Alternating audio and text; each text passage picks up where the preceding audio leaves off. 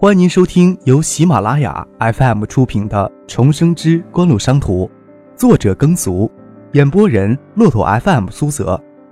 如果你喜欢我的演播，请点赞和转发，感谢你的支持。下面开始我们今天的故事。第五十一集，张克最初只是很粗略的写了一批计划书。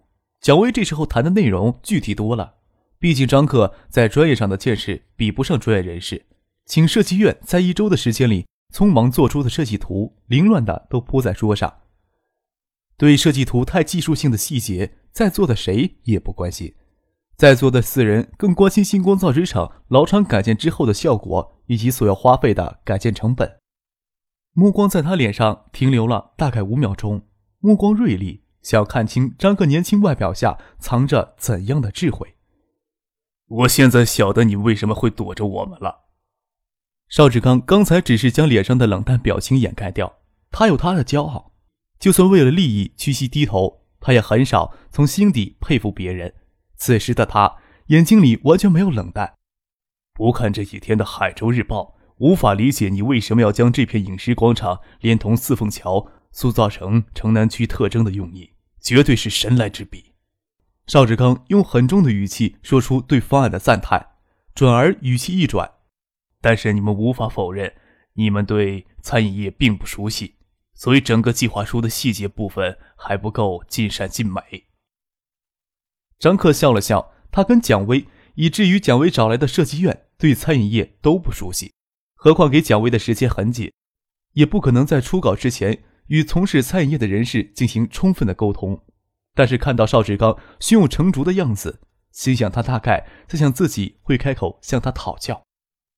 邵经理是那种不轻易妥协的人，计划书的摘要以及效果图最迟会在后天在《海州日报》发表，我还愁找不到人帮我完善细节吗？张克笑了起来，邵志刚此时的信心可不利于自己招揽他，不过我会认真考虑。邵经理的建议的，整个计划书最有商业价值的部分就是饮食广场了。无论是造纸厂还是锦湖公司，都不是做餐饮出身的。可不可以将项目的这部分转让给我？除了租金之外，我可以向锦湖公司额外支付一百万。邵志刚眼睛炯炯有神的盯着张克，迫切的问：“怎么样？”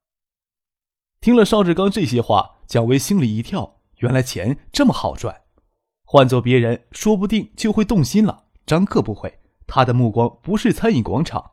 他眯着眼睛笑了起来，心想：邵志刚这人果然与传说中毫无二致。张克敢肯定，现在的邵志刚砸锅卖铁，差不多能凑出一百万的身家。他就敢拿一百万换这个项目，魄力的确不小。你准备每年支付多少租金给造纸厂？张克还是想探探他的底细。造纸厂隔壁的元祥溜冰场是海州最大的溜冰场，我可以在他们租金的标准上再提高一半。蒋薇暗暗炸舌，整个老厂租出去，每年能收回两百万的租金。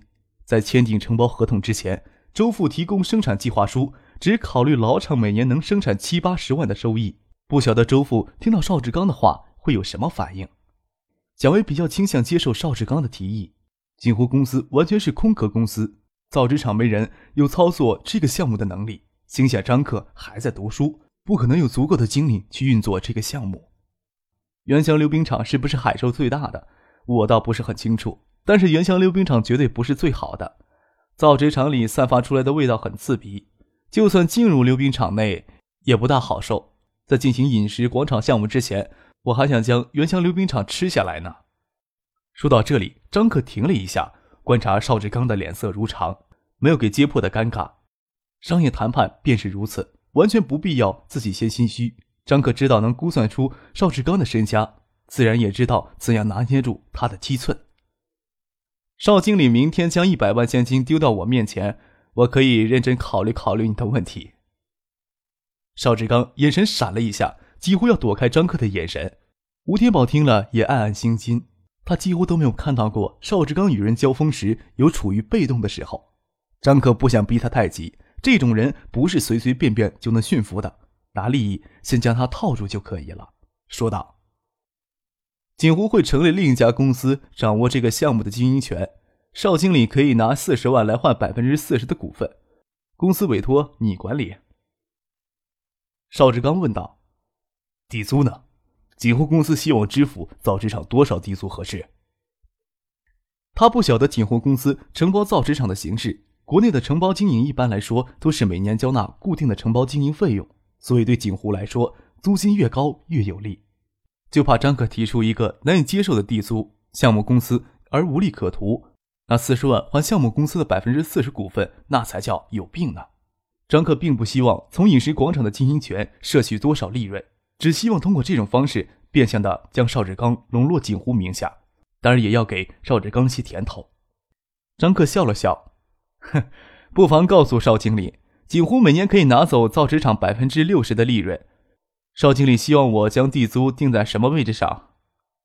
邵志刚迟疑了。组建新的公司，最终掌握饮食广场的经营权，锦湖也只要求掌握百分之六十的股份，也就是向造纸厂支付租金，无论是多是少，对锦湖都没有影响。张克见邵志刚不说话，笑了起来。每年三百万租金是各方面都可以接受的。造纸厂会拿出一部分地租对老厂进行改造，邵经理拿出的四十万，锦湖也不会塞到自己的腰包，可以作为前期的运营费用。邵经理，你觉得我的建议如何呢？邵志刚没有说话。张克的条件不算苛刻，甚至可以说有些慷慨。正因为这样，邵志刚倒有些犹豫。我们之前似乎不认识，你就这么肯定我能做好这个项目？这样一来。你也算是帮我在做事吧。张克笑了起来。就这一点，我比我小叔强一些。我小叔告诉我，他曾希望你到宏远去帮他。邵志刚与吴天宝面面相觑，这算哪门子理由？太孩子气了吧？他们不知道张克对邵志刚是真的了解。邵志刚刚要提出考虑一下，吴天宝没有参与整个项目的魄力，自然要在邵志刚之后才能做决定。但是他知道。他能拿下的地租绝不会便宜。将邵志刚、吴天宝送走，张克吩咐蒋威将刚才与邵志刚的谈话做一份备忘录，交由城南区政府背书。无论是原料采购、产品委托销售，还是要涉及到经营权转让、锦湖、海域、海泰公司股份结构错杂，是利益相关方，所有的交易都需要城南区政府背书，不然锦湖公司可以将造纸厂应得利润都做到相关方去。让城南区政府一分钱都拿不到。第二天，饮食广场策划书摘要以及效果图就在《海州日报》刊登了。宋培明的心切可见一斑。策划书摘要提出以停产老厂为基础，改建复古建筑风格的饮食休闲广场，并在老厂与四凤桥陈明宾馆与四凤桥之间的空阔地建造小型市民休闲绿地，改善四凤桥局部自然环境，使得四凤桥与饮食文化广场成为城南特征。文章由城南区政府办与星光造纸厂办联合署名。邵志刚看到这篇文章在餐饮业同行引起的反应之后，决定接受张克的建议。宋培明看到蒋威送来的备忘录，同样吃了一惊。备忘录上提及的地租高达三百万，是他没有想到的。要知道，新光造纸厂之前每年的利润还不足百万，还对输管河造成那么重的污染，就凭这一点，足以证明关停老厂。择地建新厂是项正确的决策。宋培明当即就召开区政府办公室会议，在备忘录上背书，催促锦湖早日促成此事。这可要算在他宋培明的政绩。张克则希望宋培明尽快促使区政府会议通过四凤桥环境改造的议题。四凤桥周围的环境改造，建设小型休闲绿地，是饮食广场做成精品项目的必要外部条件。您正在收听的是由喜马拉雅 FM 出品的《重生之官路商途》。十二月十六日，价值一千八百万余元的原料纸箱岳阳抵达海州港，经过海关检查，只需要简单的交换单证，就可以直接运抵星光造纸厂位于南郊工业园的新厂仓库。在此之前。新厂在国内购买小批量的原料纸箱，成功的进行了试运行。对进出口贸易不甚熟悉的周父到交验单证时，才知道海域公司只是与海外贸易进行信用凭证支付交易。海域公司除了开具价值一千八百多万的信用证之外，并没有提供张克所说的采购资金，那只是张克信口胡扯。而生产所需的另外三百多万资金，却是全职工老厂二百多人的交纳的保证金。周父之前万万没有想到，一个十六岁的少年能在二十多个成年人的面前信口开河，将这些自以为社会精英的人耍得团团转。周父将宋培明拉到一边。将他的发现告诉宋培明。张克昨天与许思去了省城，接受西辖区检察院对丁向山案的聆讯。信丰集团国有资产流失案将随后移交给兴泰市地方检察院负责。海域公司只委托周游陪宋培明到海州港看一看。宋培明皱着眉头问：“有什么问题吗？海域公司负责原料纸浆的采购，信用证支付有什么不可以？”信用证最后也需要现金支付，只是信用证开出的银行成为中转方，我想海域公司可能就没有准备这笔资金，他们是打算将纸浆生产之后，然后拿回款进行支付原料纸浆的货款。这样啊，有什么不可以的？海域公司开出的信用证只有三个月的期限，三个月的时间能保证这些纸浆全部变成纸销售出去，而且销售货款。能及时回来吗？周父说道：“销售货款能在半年交清，就不错了。再说，信用证开出去已经有二十多天了，只留两个多月的时间，怎么能够用啊？你是不是过于担心了一些？”宋培明看了周父一眼：“信用证是海域公司开出的，哪个环节出现问题，最大的风险也是海域担着。你担心什么？”周父欲言又止。这些年，他从来都是脚踏实地的经营着星光造纸厂。他是务实又些保守的人。张克让他来负责生产，再恰当不过。此时的他无法赞同张克这种看上去像是踩着钢丝绳的经营手段，必须环环相扣，一扣出了差错，都会导致全盘崩盘。以周父之前的经验，销售回款的环节最难控制。那些经销商能在半年的时间里老老实实的接清货款，都算得上良民。等销售回款来支付原料纸浆的采购款，周父看来是无法完成的任务。特别是张克令全场职工交纳的保证金，有多少欺骗的意味？凑足一万元对普通职工来说是多么的不容易。周父可以肯定，百分之八十的职工都欠了外债。以周父的性格，他肯定不敢想象要拿普通职工凑出来的保证金去冒险。一旦海域公司中转不灵，势必会直接将祸水引到星光造纸厂身上。宋培明不同于周父。首先，他认为海域公司不会因为一张不足两千万额度的信用证陷入绝境。不要说省政法委书记徐学平了，就是以他宋培明硬着头皮，也能从银行搞来两千万的贷款。到时候，就算徐学平不出面，海州愿意帮忙出面解决问题的人也不是没有，根本不需要担心。